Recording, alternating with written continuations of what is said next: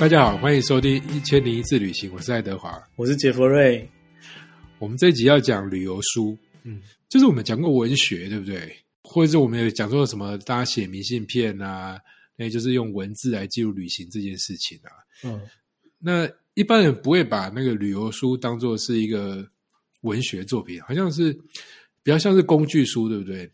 嗯，那要看怎么分，因为因为如果说像如果你去比较大的书店，然后去旅游那个类目找的话，它事实上是有区别的。它就是说你看得出那个是有有有界限，就是有有纯粹的工具书，然后有一半一半的，然后有旅游文学，就现在已经可以切到说还还蛮细的。那你要要可能要知道自己要看的是什么这样。我会想讲这个题目的时候，就就像你说的，因为它已经发展成一个书区了嘛，然后就是说旅游已经变成我们生活一部分了。它有它专门的一个区块，而且它常常还是那个销量特别高的地的地方。哎，嗯，我应该有讲过，我以前在书店打过工。啊，对对对，你讲过，嗯，对，那那个我们都看得到那些数据嘛。对，就是旅游书其实大家是愿意花钱买的，是，而且它的单价普遍很高。旅游书可能因为图片多啊，或是什么，所以它或是它要印刷精美嘛，我不知道。然后对啊，然后像杂志也是哦，就旅游杂志其实是销量比较好的一群，是这种都是字的才会买来家看。可是你看日本的很多旅游书真的是做的太精美了，你就会想买。所以我后来就想说，我们来聊聊这个题目好，了，因为我们自己也是算是旅游这产业的。我们也有一些自己的观察，这样。先长，你你你平常会去买旅游书吗？旅游书的话是这样吼，因为像如果是我我我刚开始做跟旅游相关的时候，我我每我每去一个地方，我都会买还不少一些就是当地的介绍。但那是因为那时候那时候不能说网络不发达，但是可能是资讯量的流通还没有到那么大。因为那时候你可能是你除了当地的一些介绍、一些访问之外。你可能怕资料有有有有误，或是说你误听了，或是说有不够，所以你会拿很多的旅游书来做对照。那像如果说中文的你还不够相信的话，你可能会甚至找就外文的版本。但是现在因为就是网络发达，我真的是太方便了，真的太方便。因为因为你说像我我们单讲台湾人比较常去好了，你说像像日本的话哈，你一个你一个布洛克介绍说从比如说从哪个车站。你要搭几号线或干嘛？我觉得比游书写的还要还要更清楚的都有，其实不少。嗯，而且现在甚至还有影像了，他直接拍给你看。对，就是你看，像像旅游书的话，因为因为有时候他可能是就是在刷或者什么，它的版本已经有点旧了。那事实上，你你如果直接上网去看的话，你可以去比较嘛。如果说这个撰写的人他其实不久前才去过的话，那其实都是有可能是更更新的资料这样。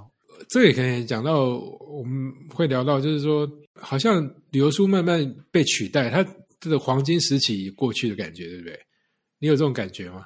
嗯，我觉得是在，我觉得是一种，哎，我觉得是一种转型，哎，就是你，你看，如果你去成品或什么，其实旅游处也是堆的满山满谷，但是现在卖最好的，我觉得有时候可能不是工具书，哎，它是有个有个有个主题的，比如说你今天就是，呃，比如说可能出个什么。台南小旅行或什么好了，你就他就不是那种罗列式的介绍，就是他可能要把它弄得很文青或什么，他有个动线出来，然后 会有个风格这样。对，然后就是要有一点什么手绘风，然后什么，然后弄得比较就是对他看他们也都在尝试各种突破，这样我觉得，哎，网络还有一个很棒的功能是有点彻底把旅游书击败了，就是很大家很多人喜欢看那个评论嘛，对。那旅游书通常你不太方便拿放下很多人评论，你只能说哦有人说什么的。对。可是现在网络上一查，也就什么三千五百个评论，对。然后就大家就会写说我那天去发生什么事。对，因为你你不是单一一个意见嘛，因为你你说像像旅游书好，你说像比如说那个 Lonely Planet，它其实里面也是很多他作者个人的判断，但是问题是虽然他敢讲他的他的真心想法，但是问题是那是一个人的意见。可是你如果是透过网络的话。那个对你就像像你讲的啊，几千几百个意见都可以写上去，你就可以从中做一些比较，这样子。对，但是我我也是有点刚刚讲物极必反啊，就是说 有时候这种评论看不完啊，对你还是会想要找一些你信赖的那个作者。是，对啊。那呃，我们要怎么来聊这个主题呢？先讲最早期的吧。你你自己有偏好的旅游书的品牌吗？品牌哦，就有几个大的出版社啊，或者说有哪个作者特别常会买来看嘛？哦，那应该是说我工具书是从来是不挑的，工具书就是看看以前买工具书就是看需要嘛。那你如果是说旅游文学的话，那是另外一回事啊。因为台湾的话，苏国志的书我应该通通都有这样。对啊，有你有你有讲过苏国志，对对对，那个那个讲了一些作品这样。对，我我自己，我想很多人跟我一样，就是有段时间很流行那个背包客啊，嗯，所以就有个寂寞星球这个。都对这个这个系列嘛，Lonely Planet。对，然后我我有认识朋友啊，他的那个架上啊是满满的 Lonely Planet。我有认识这样的，有很多人啊，嗯，因为他就是每次要去哪个地方就买一本，对，他有点只相信那一个，然后他玩回来就把它放在架上，对，就当成是他的一个装饰这样子。对，那有的确有点是那个什么，就是背包客圣经的感觉这样子。呃，我忘了是看哪个 YouTube 讲的，他说你到那个欧洲啊，你会发现说。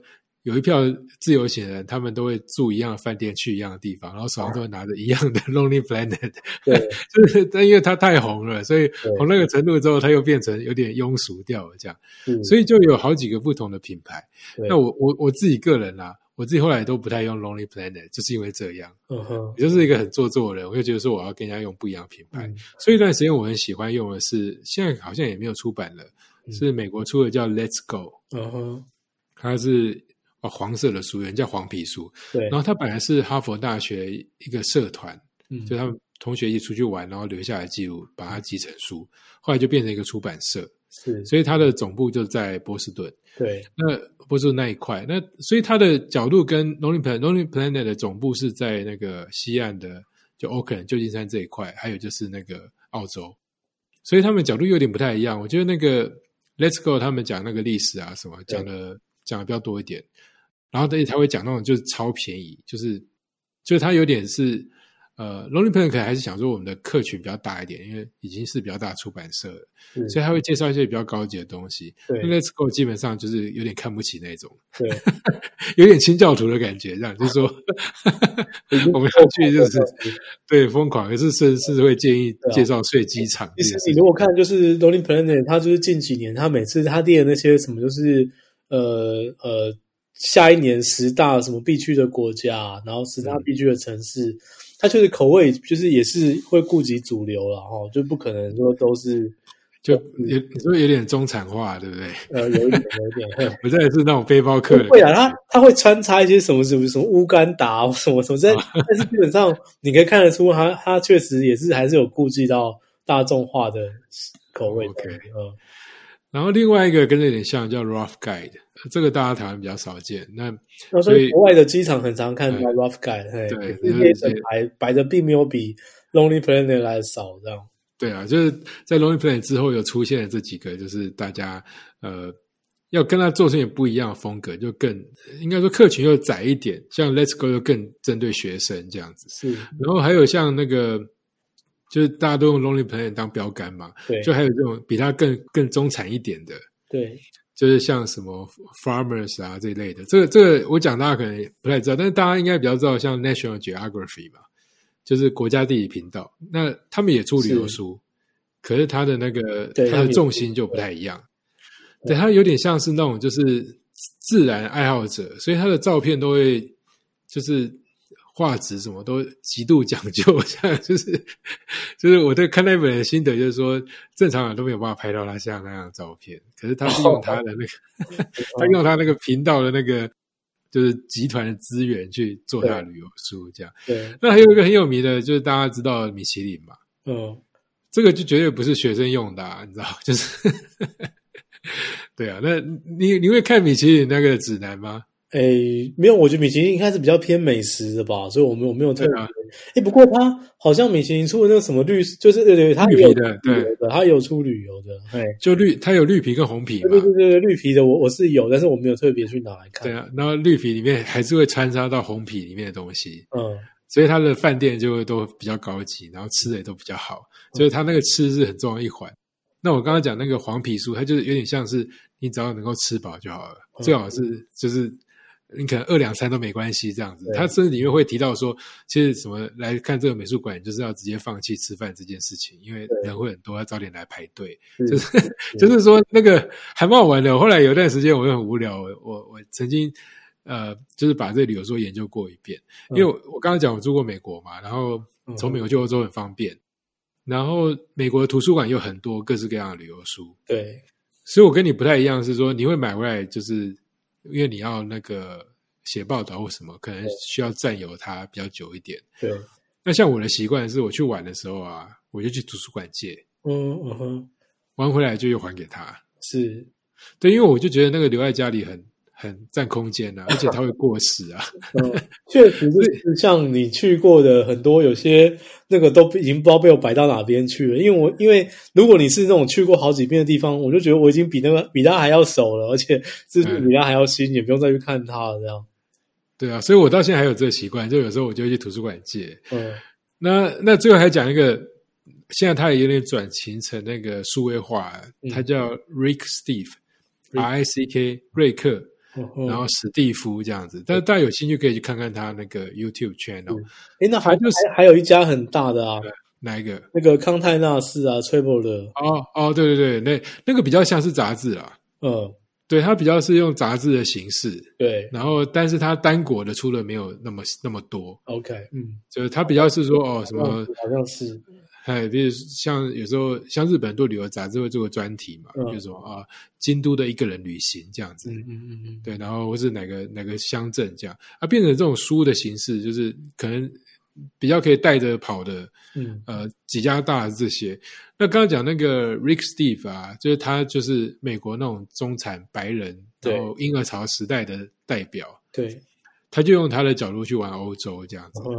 对，然后他住啊，什么都不会太差。然后更更大的特色是说，他的行程都不会排很满。是，我有我有认真研究过这些书之后，也有点就是帮助我写行程啊。就是说我在写这行程，我就想到说，哎，其实真的是你要写一个行程，然后符合大家要求是不可能的。哦，当然了，因为就是对，所就是说，你你要设定你的目标对象，然后你的你有没有达到你的目标对象，达到就成功了，就是这样子而已。对啊，所以其实还还真的要认真去想一下，而且甚至他那个文词的用法，嗯，都会影响到你那个介绍的方法。我讲一个最简单好了，你你讲说，哎，这一间饭店很高档，这个对不同的目标对象可能是完全不同的意思，就是它的欧列有可能是截然颠倒的这样子。对啊，所以一样，如果是跨国家来讲的话，其实我这几年喜欢看日本的旅游书，哎，嗯。像你刚才讲那个 Traveler 啊，就是日本流出很多都有那种杂志的感觉，对，就他会强调说，哦，这一季最适合去哪里这样子，哦，这倒是，哎，这是真的，嘿，对，然后什么，哦，冬天的小旅行啊，对，日本真的是一个季节感非常强的国度，这样子，他们非常注重这种就是他们自然美学这样，所以他们杂志很多都是真的是不同季，就是从封面到你们那个整个完全不一样。对，我就在想这个，就是连照片都会挑的非常好。这样说，我今天你去借了一本那个呃《寂寞星球》的呃呃法国好了，对，他要一次要讲到四季就非常困难，所以他的照片就会有各个季节就是散成一片。可你在日本，你可能可以买到就是夏天的法国，是。可能是杂志的形式特刊形式出的，但是它就会非常的夏天，对，就是从里面的照片啊，到他那个什么该去的景点的介绍啊，都会非常的夏天这样。对，所以这个是我蛮喜欢看那个日本杂志的地方。对，对，那台湾后来也也会进一些，然后像你刚刚讲那个 Traveler 那个集团啊，对，台湾也有出杂志，还有像那个木刻集团啊，是，对，有段时间也非常受欢迎，那就比较是杂志的形态。所以，我我个人跟一般人比较不一样，就是有点工作或者是我自己喜欢的，我就看着各式各样，然后去综合去猜想说，就是。我刚刚虽然说每个人你需要针对你的客群，可是有时候你会发现你也不是每次旅游都是一个样态嘛。有时候你是商务的角色，有时候你是就是想要省钱一点出去玩，有时候你是跟家人，你的那个旅游形式不太一样。嗯，对啊，所以在安排行程的时候，我都会就是参考比较类似相关的这样子。然后我跟比较比较不一样，就是我常常都会用图书馆借的。还有还有一个蛮有趣的，就是说我常常有时候是。只有订机票，然后饭店随便订一订，对，然后行程没有排的很满，自己去的话啦，对，所以我常常是在飞机上才在看旅游书的。哦，我也干过这种事，嘿，对啊，那飞机上就是一个很适合读旅游书的时候嘛，嗯，因为因为没有别的干扰，而且马上就要用了，所以有时候在飞机上排行程特别有效率。因为我你其实你飞机上你看到在看书的人有很不不不低的比例都是在看目标城市的旅游书，这样。因为讲到这个啊，我我们应该不会有一集专门讲行程规划，你就发现行程规划可以看出人的个性诶。是，就有一种人他就是巨细靡遗，你知道吗？对对对对对，就是我们有讲过文学那一集有讲到，有些人就回来他那个。行程规划就可以直接变成一本书了，对，就是就是他只是把照片补上去，然后印证说他他的规划都没有错。我记得我有一集就好像就有聊过这个了。我说就是我就是虽然说是因为工作的关系，我没办法完全的随性，可是基本上我都会留百分之三十的不可测这样子。对啊，呃，奇遇那一集啦，对对，所以所以你就可以把东西都内化，因为本来就准备好要发生一些特别的事情，这样。所以旅游书，我想要这个。那我们再回来讲那个旅游书的主题好了。嗯，就是呃，你知道很简单的分法，就是有这种呃国家分的啊，对，城市分的。就说你要去纽约，你不可能买一本波士顿的旅游书，对，一点帮助都没有。所以它的那个工具的取向是非常明显的。嗯，可是你知道有一种啊，我我最近也蛮常看的，就是它有一种是那种多国的。嗯，然后我们好像在。上一集或前几集有讲到，就是我们很很流行一种讲法，就是什么台湾人必去的什么三个旅行啊。对。然后有一类的那旅游书专门写作什么人生必去的什么五百个什么圣地啊。这个你你就是说，尤其我觉得在在在机场特别爱放这一种。你你你如果是去那机场里面的书店啊，那个就是这个比率比平常在平常成品或什么书店。还要高，就是你会看到一大堆的什么什么什么此生必去的，而且它人家分类可以分到上百种，就比如说呃一百条最美的公路之旅，然后说一百五十间必住的旅店，对，然后什么三十家必吃的什么餐厅，对，或是什么五五五百个绝景还是什么这样子，嗯，哎，其实我我我有段时间对这些东西很反感哎，嗯哼。因为我觉得你把这些全部加一加啊，就一个人根本没办法都去啊。对，像那种五百的，就是国家地理频道他们是五百系列的嘛。对，就什么呃五百个公路旅行啊。对对对。那你想，你你假设一生给你活到一百岁好了，对，你这样一年也要去五个哎。没错。对啊，就是 就是根本不太可能，而且是从婴儿就要开始去哎。而且而且就是说，事实上那个也也不可能是他们。其中几个人玩，那也是他们整个出版社收集各式各样的资料，去把它编撰出来。那也不可能是少数几个人的体验这样子。对啊，所以我这边要先跟大家讲，就是你不要因为那个标题而受挫，这样子。你就想要它是一个就是夸张的讲法，因为像说呃，祝你长命百岁这样子，啊，就是 就是希望你可以就是看到这世界美好。你用这个角度去看，你就觉得哎，它也蛮有蛮有趣的，因为。有些地方别人必去，你不见得会有兴趣啊。对，对，就像说你一直很想去看那个足球赛嘛。嗯。啊，有些人就是根本就是什么越位都不知道。对，你 你要他去看足球赛，也太为难他了吧？对啊，就类似像这样。不过你你有你有真的在这些书里面找到？如果这样讲好了，就刚刚那种工具书，有点是你要。决定说你要去哪里的，嗯嗯嗯，所以你买来之后，然后就马上使用嘛。对。然后有一种类型，像这种几百大这种，通常就是你还没有决定要去哪里，嗯哼，或者说你在机场，你可能已经知道这旅行在哪里，你有点在找下一次旅行的灵感的时候，那你有真的有这些看这些书，然后影响到你对旅行地方的看法吗？哎，完全不是，因为因为我其实怎么讲，就是。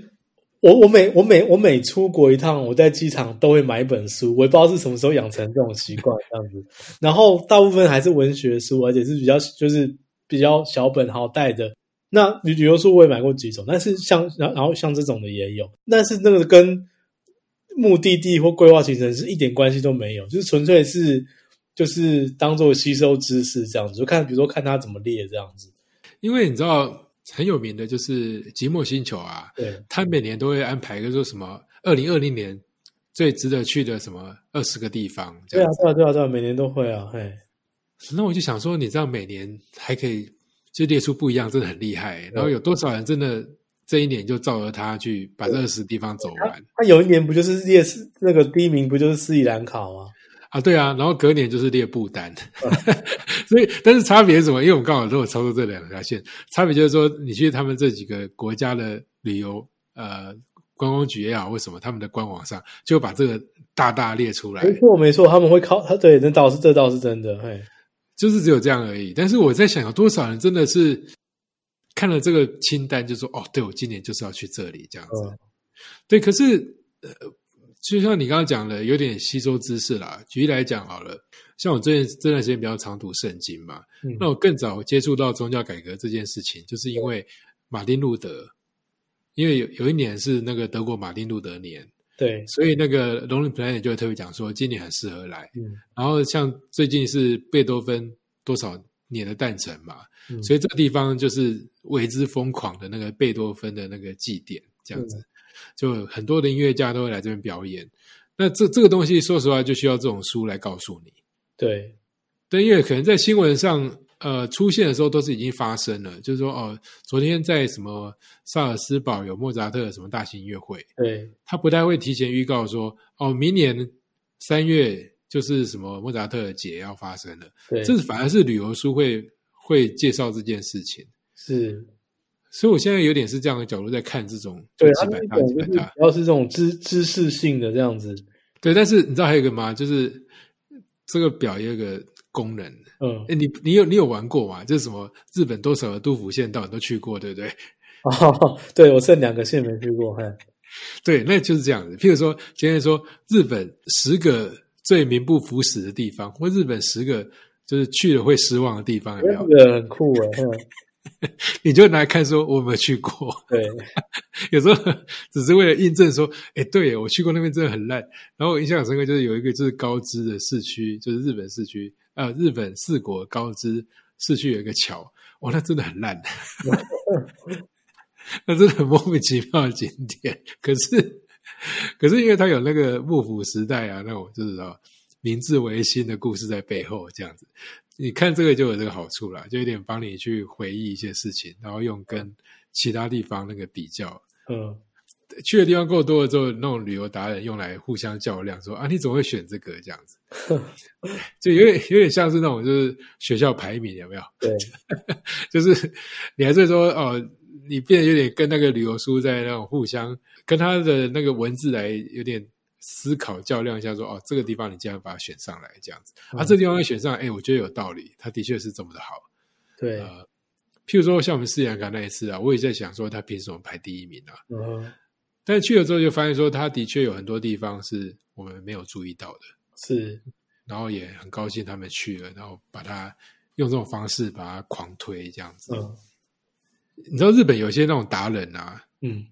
对，然后你像你刚刚讲，就是我们有些是文学，就是也是他一次旅行的，他可能这一次去哪里朝圣啊？对，你会发现有很多那种朝圣的故事，比如说西班牙，我们介绍过那个圣雅各之路啊，对，就很多人他一路上遇到的那种心得啊，甚至你知道德国卖过最好的一本书之一，可能史上记录下前十名，就是一个演员，他突然心脏病发，然后他就决定说他要去走那个路，嗯。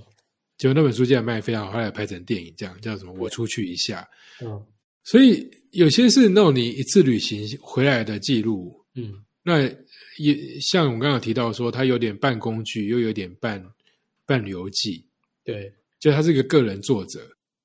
那我们刚刚讲的那个就是几百大那种啊，通常都会是就是整个整个出版社他们有他的风格这样子。对，那个人作者就就是。他就有更强烈的风格，可能你喜欢就喜欢，不喜欢就不喜欢。但是他可能去的地方也不够多，所以你也只能看他部分的作品。像有些人就专门写欧洲啊，像有一阵子很流行那个，现在可能还是很流行吧。台湾有个那个作者，他就很会用手绘的。哦，对对对，我知道，我知道，嘿。对，其实你知道，我我们以前有跟那个有常办活动嘛，对，所以他就会找我们合作，然后我们就会帮他送书。哦，就是就是很热烈哦，是。然后后来我才知道，说有一些人他是买游记，他纯粹是为了看他画的东西。哦，对啊，其实本来就是就是说，呃，我们一开始开众兵就讲，因为现在取得资讯真的是太方便了，所以你一定要就是说有一些转向这样子，就是要么你里面要有故事，然后或者是说你要很有个人化风格，或者是像你说像这种有有手绘的这种也是一种这样。对啊，那那我就想说，我后来特别拿回来看，我就觉得他介绍那么认真干嘛？又没有人真的在看你这个。所以说，你也不可能照他上面的介绍去玩。对，但他也是就是努力想要介绍，但大部分其实为了那个漂亮那个手绘风格这样子。讲到这个旅游书，我们就真的还是要回来讲那个日本啊。就日本大概是就是就是有一些那种达人啊，他甚至是超越一个出版社能够达到的境界。嗯，像我呃，我不知道你有没有看过，就是日本那种专门介绍钱汤的旅游书。哦哦，我知道，我知道，嗯。就就就是那种作者是个人作者，嗯，可是他已经是就是近乎疯狂的程度，然后就是就是 多这种人呢，对，一样是就是以前像其实像以前我们看那个电视冠军的时候，就是满坑满谷的怪咖这样子，对，但是你知道那个电视冠军他毕竟只有一集的时间，对不对？对，然后日本这种是有他介绍钱汤啊，从历史啊，很多地方的钱汤，每个杜甫道县都把它列出来，然后最有特色是哪几家这样子，然后里面的照片啊，什么都就是一本非常完整的那个旅游书。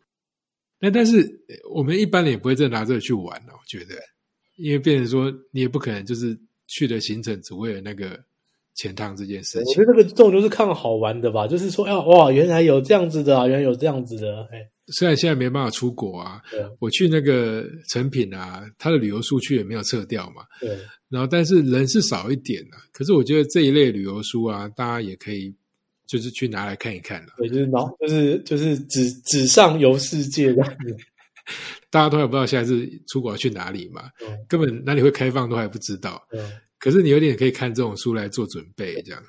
今年那个 Lonely Planet 它还是有出二零二一年的那个。的那个 best destination 的指引呢，就来聊一下这个好了。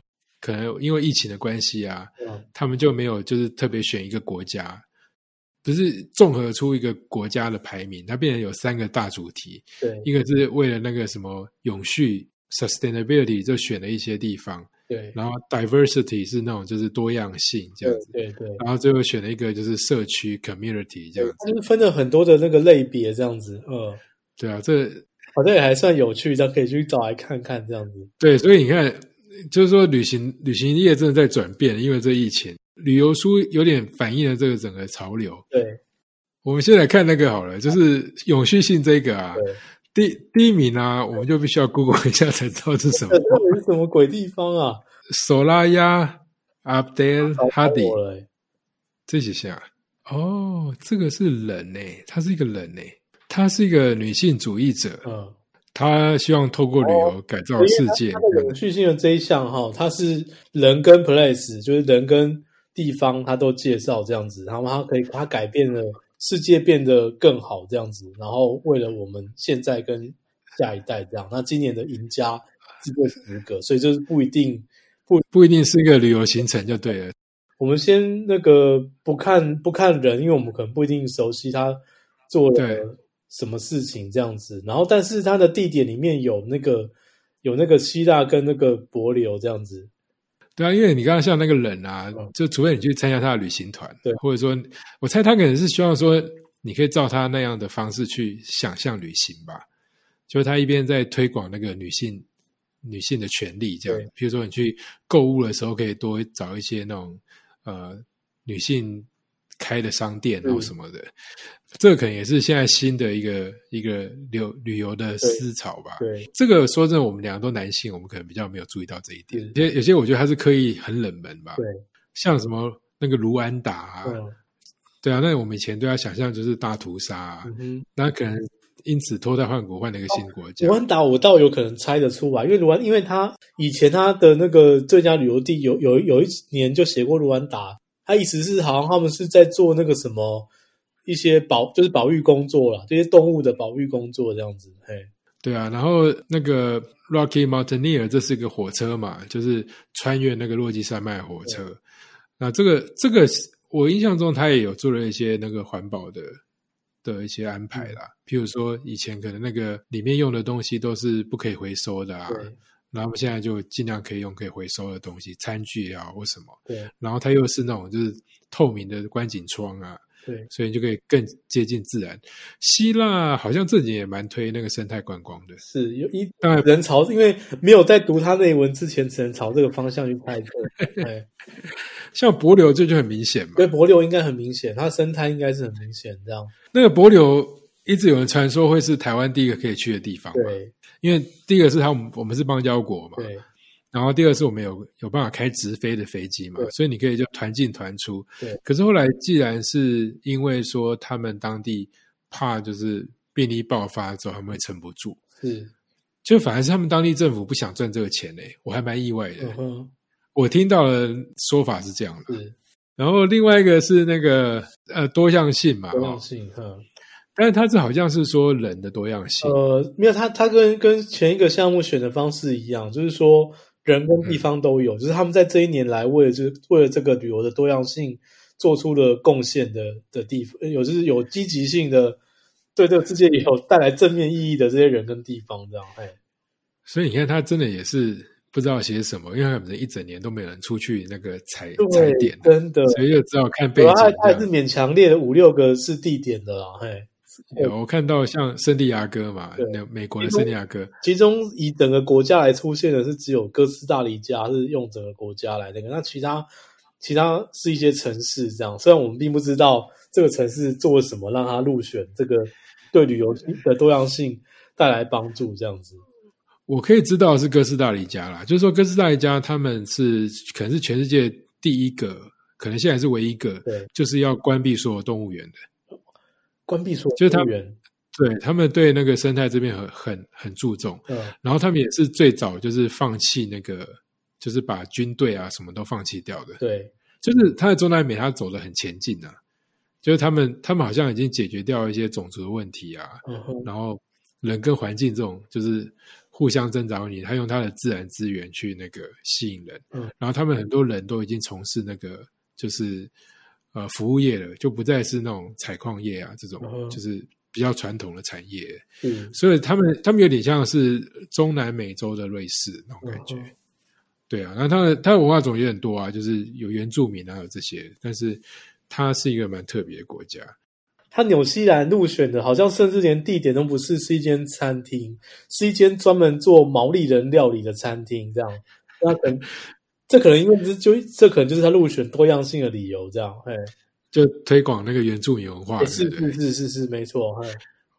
然后最后那个他要讲的是 community，就是说社区这样子，就是对那个社区有贡献的人，嗯，然后又可以让你得到那个最真实啊，然后又难忘的体验这样子。然后这些这个我觉得他有些选的真的很大，像什么澳洲，这是一个整个国家就是一个。澳洲，你说要提供我们什么有关社区的体验？这个真的是澳洲就是一体的那种感觉吧？也许你看这个这些旅游达人啊，在遇到这个这么大那个那个肺炎之后，我们也是束手无策这样子。我们自己讲到旅游书，讲到这方向也是蛮有趣的，就是就是哎，讲到一间超我们在研究一间超大的旅游书。然后他要介绍二零一二一年去哪玩的时候，是进入一个什么样的处境？这样子。对啊，好啊，那也差不多了。我我们还是用那个谚语来结尾好了，因为我我就预期到我们讲 Lonely Play 一定会讲到很多，就是这个杂志。你知道它的背景故事吗？有，我有我我有我有介绍，但是我已经忘记了。嗯，哎，他有出一本书叫《当我们旅行》。对。我觉得这本书还蛮推荐大家去看的，任何喜欢旅行的人都可以看。那他就是讲这个 Lonely Planet 创立的过程。他呃，这一对夫妻，他们本来是路就是呃路上认识两个人，就在一个好像海德公园的一个椅子上，两个在旅行之中认识，然后后来结为夫妻。嗯，然后他们卖的最好的时候，其实是亚洲的旅游书。嗯，因为那时候他们从欧洲一路玩玩玩玩玩过整个亚洲，然后玩回澳洲去，所以这部分呢，以前。大家对那个亚洲的资讯还不是那么流通，就是呃，可能亚洲还没有那么那么流行旅游的时候啊，所以就就这个书就大卖。嗯，然后他们后来第二次高峰是印度，对，因为他们也把印度这个打开给世人。然后，因为以前大家想到的都是落后啊什么，就发现它充满了文化。嗯，所以你看，他们他们都有点刻意走边缘出来，就是因为其实同一个时期已经有一些旅游书已经已经就是比较大了，大的出版社。我我不知道他们现在是是不是还这么想，但在里面有一句话很有趣，就是呃，经过这么多风风雨雨啊，嗯，然后包括他就是旅游那么多地方了，可能都有点腻了啊什么的，嗯但是他就讲一句话，就是塞给我一张机票，嗯，我马上就可以出发。嗯，是是，这句对，这是很很帅，对不对？